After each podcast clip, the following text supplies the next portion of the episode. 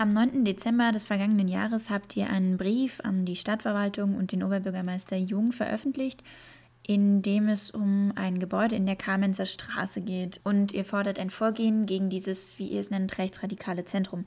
Beschreibt doch vielleicht zu Beginn, um was für ein Zentrum es sich handelt und was dort so stattfindet. Na, das ist alles so ein bisschen äh, schwierig zu fassen. Ähm, na, es geht um den Gebäudekomplex in der Kamenzer Straße 10 bis 12, beziehungsweise 10 und 12.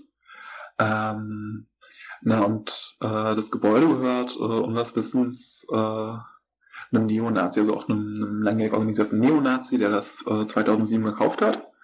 Und auf dem Gelände finden seit Jahren immer wieder äh, Rechtsrock-Konzerte statt, auch angeblich unpolitische Techno-Partys und After-Hours.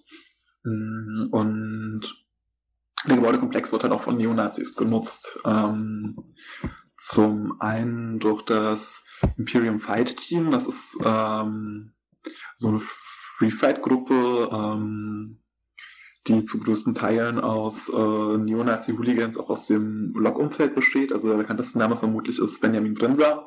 Ja, aber auch äh, so eine rechte Biker-Gruppe, die Rowdy's Eastside, die auch gerne unter äh, dem Namen Bruderschaft 18 für die Initialen Adolf Hitlers ähm, firmiert, äh, nutzt dort Räumlichkeiten.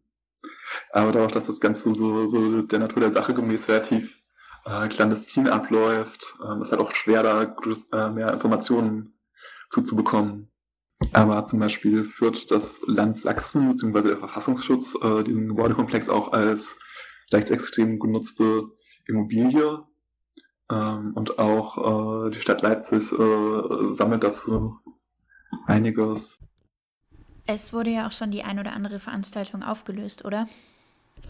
Ja, also ähm, in den letzten Jahren hat die Polizei auf jeden Fall äh, einige Veranstaltungen dort auch aufgelöst. Also äh, dazu gibt es ja zum Beispiel auch äh, eine ganze Handvoll von Landtagsanfragen äh, von Juliane Nagel. Also zum Beispiel wurden 2008 äh, alleine zwei Neonazi-Konzerte dort aufgelöst. Ähm, Im Januar 2018 ist zumindest der letzte uns bekannte Vorfall gewesen wo ebenfalls ein Nazi-Konzert dort aufgelöst wurde von der Polizei.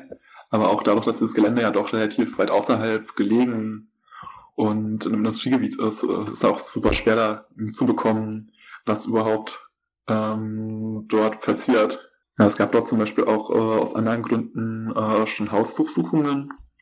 Äh, dazu ist leider auch nicht allzu viel bekannt. Sondern das sind halt dann auch wieder die Ergebnisse von, äh, von diesen Landtagsanfragen. Und ja, die Landesregierung Sachsen äh, ist auch sehr, sehr vorsichtig, was äh, Informationen, die rausgegeben werden, angeht. Nun ist es ja speziell bei diesem Gebäude nicht nur ein Unding, dass dort Neonazis äh, zugange sind, sondern dieses Gebäude hat ja auch eine ganz bestimmte Geschichte. Zu Zeiten von Nazi-Deutschland war es das größte Außenlager für Frauen, das KZ Buchenwald. Kannst du vielleicht dazu noch ein paar Worte sagen? Ähm, also dieses äh, Gelände in der Kamenzer Straße ähm, war auch ähm, Teil des äh, Außenlagers Hasag-Leipzig, Leipzig, das KZ Buchenwald. Das war damals eins, beziehungsweise das größte äh, von 27 Außenlagern. Dort waren so circa 5000 Frauen inhaftiert, äh, zu größtenteils äh, Frauen aus Polen, äh, sowohl äh, politische Dissidentinnen als auch äh, Jüdinnen. Wobei das auch immer ein bisschen schwierig ist, mit diesen TT-Kategorien so eins zu eins umzugehen. Deswegen würde ich das jetzt einfach mal quasi mit dieser Anmerkung so stehen lassen. Ähm, ja, und die mussten dort äh, Zwangsarbeit verrichten in diesem Rüstungsbetrieb und stellten dann Waffen und Munition für die Wehrmacht her und das natürlich unter schwersten Bedingungen. Also die Rede ist dann von äh, zwölfstündigen Tag- und Nachtschichten und dieses äh, KZ Hasag Leipzig war natürlich auch in das, ähm, in das nationalsozialistische Lagersystem mit eingebunden. Sprich, es gab sowohl Transporte aus anderen Lagern als auch Transporte in andere Lager. Ähm, was schlussendlich auch bedeutete, dass äh, wenn äh, die dort inhaftierten Frauen so weit ausgebeutet wurden, dass sie äh, im Sinne der Nazis keinen Nutzen mehr hatten, sprich nicht mehr arbeiten konnten, ähm, dann in die deutschen Vernichtungslager deportiert wurden und dort dann in der Regel ermordet wurden. Ja, nicht nur wir haben so einen offenen Brief geschrieben, sondern auch ähm, Frau ähm, Ganz Eidel äh, von der Lagerarbeitsgemeinschaft äh, Buchenwald-Dorda, die früher auch in der Gedenkstätte Buchenwald ähm, gearbeitet hatte. Und mh, mm, in dem Brief geht sie auch nochmal so ein bisschen genauer ähm, auf die Geschichte dieses Lagers und auch auf diese Transporte ein. Ähm, und dort erwähnt sie nochmal einen Punkt, den ich persönlich sehr, sehr spannend finde. Das würde ich einfach fix auf diesem, äh, aus diesem Brief vorlesen. Nämlich gab es am 1. September 2001 in der KZ-Gedenkstätte Buchenwald auch eine Ausstellung über das Außenlager Hasag Leipzig, beziehungsweise über ähm, die Ausbeutung weiblicher KZ-Häftlinge, in dem auch das KZ Hasag Leipzig äh, ein Thema war. Und im Zuge dessen äh, besuchten Überlebende dieses Lagers auch äh, Leipzig-Schönefeld. Und hierzu würde ich einfach aus diesem Brief vorlesen. Ähm, an diesem Tag besuchten sie Leipzig-Schönefeld, um die Reste des ehemaligen Hasag-Lagers zu besichtigen. In Anwesenheit von Vertretern der Stadt legten sie einen Kranz für ihre Kameradinnen nieder. Im anschließenden Gespräch baten sie die Politiker alles zu tun, damit sich das Schreckliche, das sie in Leipzig und anderswo erlebt hatten, nicht wiederholen kann. Hm. Und ich glaube, auf diese Bitte gilt es halt auch nochmal aufmerksam zu machen, weil das eine ist, wenn quasi wir als politische Gruppe diesen Brief schreiben, aber wenn diese Forderung von Überlebenden dieses äh, Terrors kommt, dann hat die, äh, wenn du mich fragst, auf jeden Fall nochmal einen ganz anderen Stellenwert. Und dann finde ich es äh, ganz schrecklich, wenn das in 19 Jahren noch zu keiner Konsequenz geführt hat. Also die einzige Gedenktafel, die in diesem Ort steht, hatte äh, der VVN-WDA aufgestellt. Und auch ähm, nachdem sie mehrfach von Nazis zerstört wurde, ähm, wurde sie immer wieder vom VVN, WDA finanziert, aufgestellt. Und das ist eigentlich nicht hinnehmbar, dass die Stadt dieses äh, Gelände auch so stiefmütterlich behandelt. Ihr fordert ja nicht nur eine Beendigung der Nutzung dieses Geländes durch Neonazis, sondern eben auch eine Umgestaltung als einen Erinnerungsort. Welche Forderungen habt ihr denn da gegenüber der Stadt gestellt?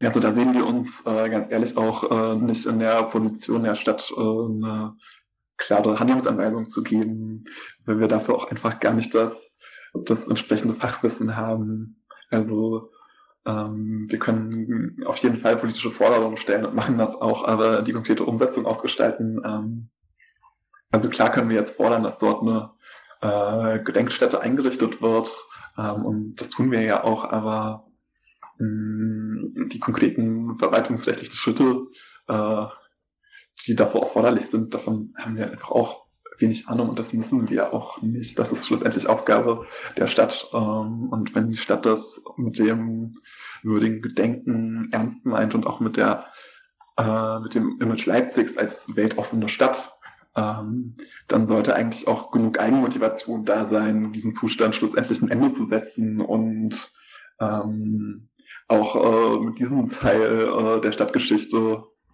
angemessen umzugehen. Auf euren Brief an die Stadtverwaltung und den Oberbürgermeister Jung ist ja mittlerweile auch geantwortet worden. Wer hat denn darauf geantwortet und welche Position ist da vertreten worden? Ja, also diese Antwort kam von OWM Jung. Und dort ist die Rede davon, dass die Stadtverwaltung um die auf diesem Gelände geschehenen Verbrechen weiß und sich der städtischen Verantwortung bewusst sei.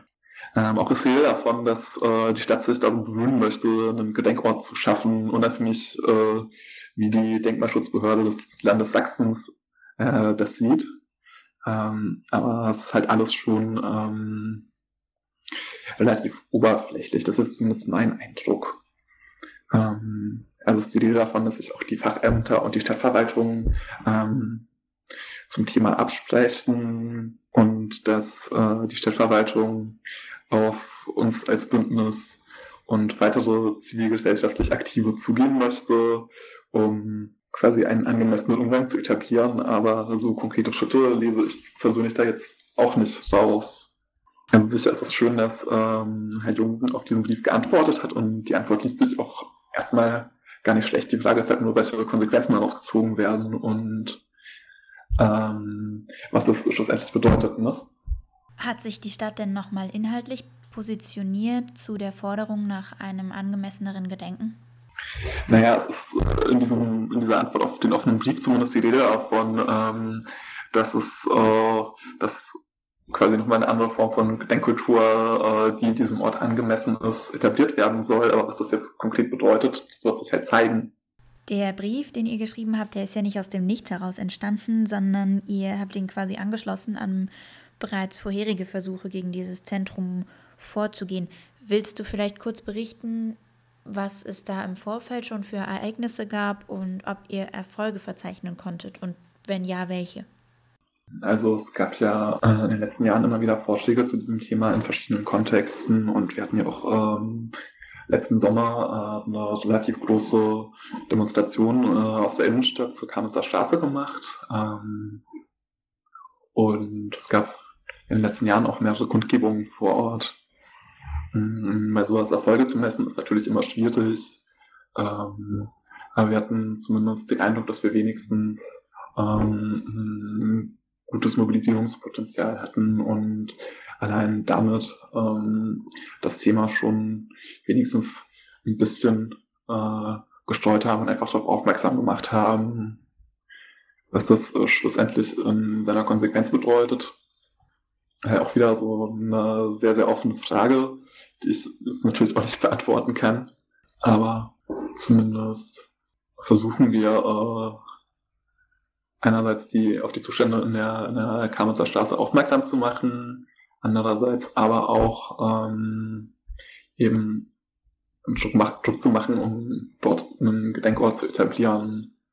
Was zum Beispiel jetzt ähm, Reaktionen in der Presse oder so angeht, ist das halt auch eher ähm, eher marginal. Also ähm, keine Ahnung, für die FVZ zum Beispiel stellt sich halt dann doch wieder nur die Antifa, wie auch immer das sein mag, ähm, dorthin und dass wir ähm, letztes Jahr diese äh, Demonstration in Bozen zusammen mit äh, Rassismus tötet und irgendwo in Deutschland gemacht hatten, ähm, weil die Reaktion ähm, in der LVZ zum Beispiel ganz, ganz schrecklich. Also es ging dann quasi ähm, um die störende Antifa, die den äh, Frieden in der Stadt Wurzen gefährdet. Ähm, und kein Wort davon, dass äh, mit Benjamin Blinzer ein gewalttätiger Neonazi in den Stadtrat eingezogen ist.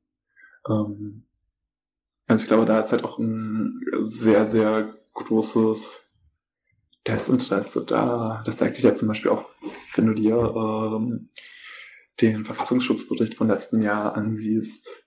Dort findest du kein Wort äh, zu den äh, zur Situation auf der Kamitzer Straße, aber äh, unsere Kundgebung 2018 wurde als linksextrem beeinflusste Veranstaltung ähm, dort erwähnt, ohne überhaupt den Kontext zu erklären und ohne zu problematisieren, dass äh, Neonazis dort, gewaltbereite Neonazis, ähm, in einem ehemaligen KZ-Gelände für den Straßenkampf trainieren.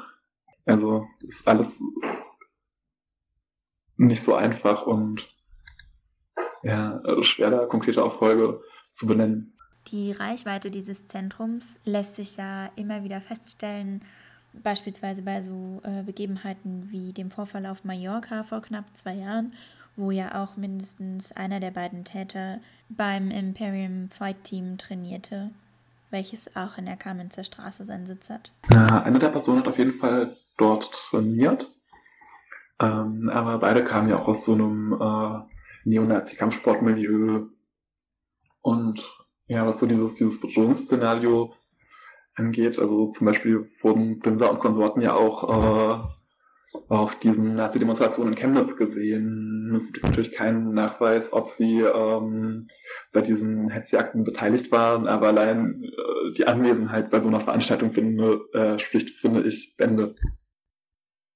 Am 18. April hattet ihr ursprünglich eine Kundgebung geplant zum 75. Jahrestag der Befreiung Leipzigs, die ja nun wegen der Maßnahmen gegen das Coronavirus nicht stattfinden wird. Habt ihr denn irgendeinen Ersatz geplant? Ähm, es gibt zumindest die Überlegung, da irgendeine diffuse Form von Online-Aktion zu machen, ähm, wie das genau aussieht, wissen wir leider auch noch nicht. Das wird sich hoffentlich in den nächsten Tagen noch zeigen. Wie könnte man das denn dann gegebenenfalls rausfinden? Ähm, na, wir haben auf jeden Fall einen Twitter-Account und auch einen Blog. Ähm, wenn da irgendwas klappt ist, dann wird das definitiv auch äh, über entsprechende Social-Media-Kanäle dann ähm, gestreut werden.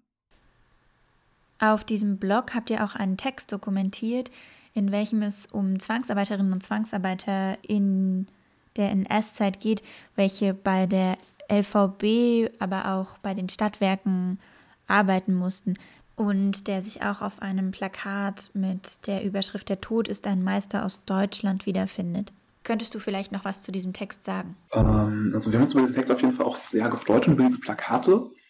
Ähm, na, das kam ja anlässlich äh, des 75. Jahrestages äh, der Auschwitz-Befreiung, genauso wie der 18. April äh, diesen Jahres, äh, den du vorhin ja erwähnt hattest, ähm, der 75. Jahrestag der Befreiung äh, dieses äh, der Leipziger Konzentrationslager ähm, durch die US Army äh, ähm, ist ähm, zu diesem zu diesem Plakat. Nee, die Stadt Leipzig ähm, veranstaltet ja regelmäßig ähm, am 27. Januar quasi so eine zentrale Gedenkveranstaltung. Ähm, mal in Naundorf. Ähm, ist sozusagen äh, der zentrale Gedenkpunkt zu neben dem äh, 9. November ähm, im NS-Gedenken äh, seitens der Stadt ist.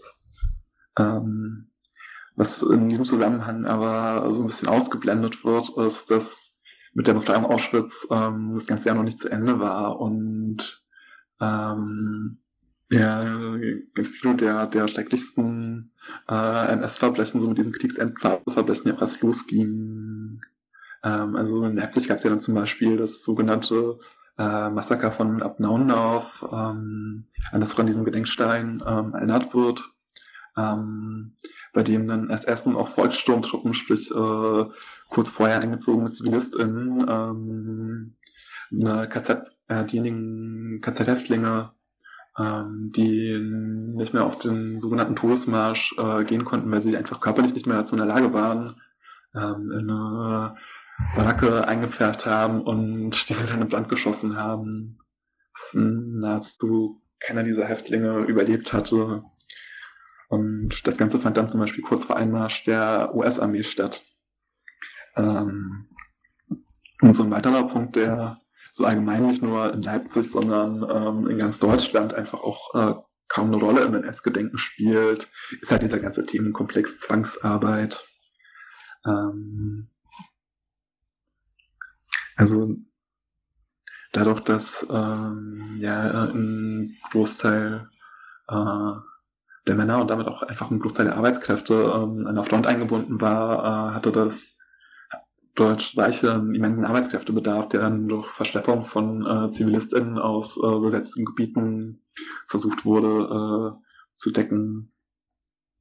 Hm, zum Beispiel wurden allein in Leipzig äh, mindestens 60.000 ZwangsarbeiterInnen ähm, eingesetzt, ähm, die ja unter der schrecklichsten Bedingungen ähm, zum Beispiel in Krankenhäusern, aber auch in Rüstungsbetrieben wie der Hasag oder bei der Post, äh, der Bahn, der LVP ähm, irgendwelche Arbeiten verrichten mussten, das dann, wenn überhaupt, zu äh, absolut geringen Löhnen ähm, und das war halt auch wieder nach so rassistischen Kriterien gestaffelt, also sprich sogenannte OstarbeiterInnen, also äh, Menschen aus der ehemaligen Sowjetunion und ähm, PolInnen ähm, wurden nochmal deutlich schlechter äh, behandelt als zum Beispiel äh, ZwangsarbeiterInnen aus den Niederlanden oder Frankreich. Naja, und da gibt es in Leipzig auf jeden Fall ähm, auch eine ganze Handvoll Orte. Also da hat die Gedenkstätte für Zwangsarbeit vor einigen Monaten ähm, eine digitale Karte veröffentlicht, die auch auf deren Homepage zugänglich ist, äh, wo die das äh, sehr, sehr schön und sehr, sehr detailliert dokumentieren, wo zum Beispiel ähm, Einsatzorte von ZwangsarbeiterInnen waren, wo sie in Lagern untergebracht wurden und ähm, mit Blick auf diese Karte wird halt nochmal ganz offensichtlich, dass dieser äh, Mythos des äh, normalen Deutschen, äh, der von nichts gewusst habe, so einfach nicht haltbar ist, weil ähm, diese Leute, also die ZwangsarbeiterInnen, ähm, einfach auch ein ganz normaler Bestandteil des Stadtbildes waren und vermutlich sehr viele Leute auch mit ZwangsarbeiterInnen ähm, quasi auf Arbeit zu tun hatten. Naja, und so im Stadtbild in Leipzig spielt das auch eine sehr geringe Rolle. Also ähm, die Gedenkstätte für Zwangsarbeit zum Beispiel ähm, ist ja auch einfach äh, relativ weit außerhalb. Das ist jetzt ähm, nicht so total wie zum Beispiel ähm, das zeitgeschichtliche Forum oder so. Das ist eben auch nicht einfach ein Museum, an dem du einfach so mal vorbeiläufst und dir das dann anguckst. Genauso wie dieser Gedenkstein in Abnaundorf, der auch super außerhalb liegt und du quasi jetzt nicht am Hauptbahnhof ankommst, irgendwie mal durch die Innenstadt spazierst und auf einmal Lust halt auf äh, Leipzigs NS-Geschichte aufmerksam gemacht. Ich glaube, das spielt auch nochmal eine ganz große Rolle. Ja, und was zum Beispiel auch ähm, einiges über den äh, deutschen Umgang mit diesen ganzen Themenkomplexen aussagt, ist, dass ähm, ZwangsarbeiterInnen ja erst, ich bin mir jetzt nicht sicher, ob Ende der 90er oder ähm, Anfang der 2000er überhaupt Anspruch auf äh, Entschädigung für das ihnen äh, geschehene Leid hatten und bis dahin ja nicht mal äh, Anerkennung als ähm, Opfergruppe äh, der Nazis hatten. Und ähm, ich glaube besonders mit Blick auf ähm, auf die aktuelle gesellschaftliche Situation, äh, wie sich ja auch mit daraus ergibt, dass das Ende des Nationalsozialismus und das Ende des Zweiten Weltkriegs ja ähm, jetzt 75 Jahre her sind, ähm, ist halt umso notwendiger, auch äh, Geschichte in ihrem lokalen Kontext äh, nochmal äh, zu thematisieren und eben ganz klar zu sagen, es waren eben nicht diese, nicht nur diese ähm, bekannten Orte wie Dachau, Buchenwald, Auschwitz, ähm, Sachsenhausen und Damsbrück, sondern es gab diese KZ-Außenlager eben überall und auch äh, Orte, an denen wir jeden Tag vorbeilaufen, äh, haben eben diese belastete NS-Geschichte. Und wenn quasi diese, diese Forderung nach äh, einem nie wieder wirklich äh, ernst gemeint ist, äh, wenn wir quasi äh, ja diesen, diesen von Adorno formulierten kategorischen Imperativ, äh, das Denken und Handeln so einzurichten sei, dass Auschwitz sich nie, nicht wiederhole äh, und nichts ähnliches geschehe, äh, wirklich ernst meinen, ähm, dann muss diesen ganzen äh, diesen ganzen Verbrechen auch nochmal anders gedacht werden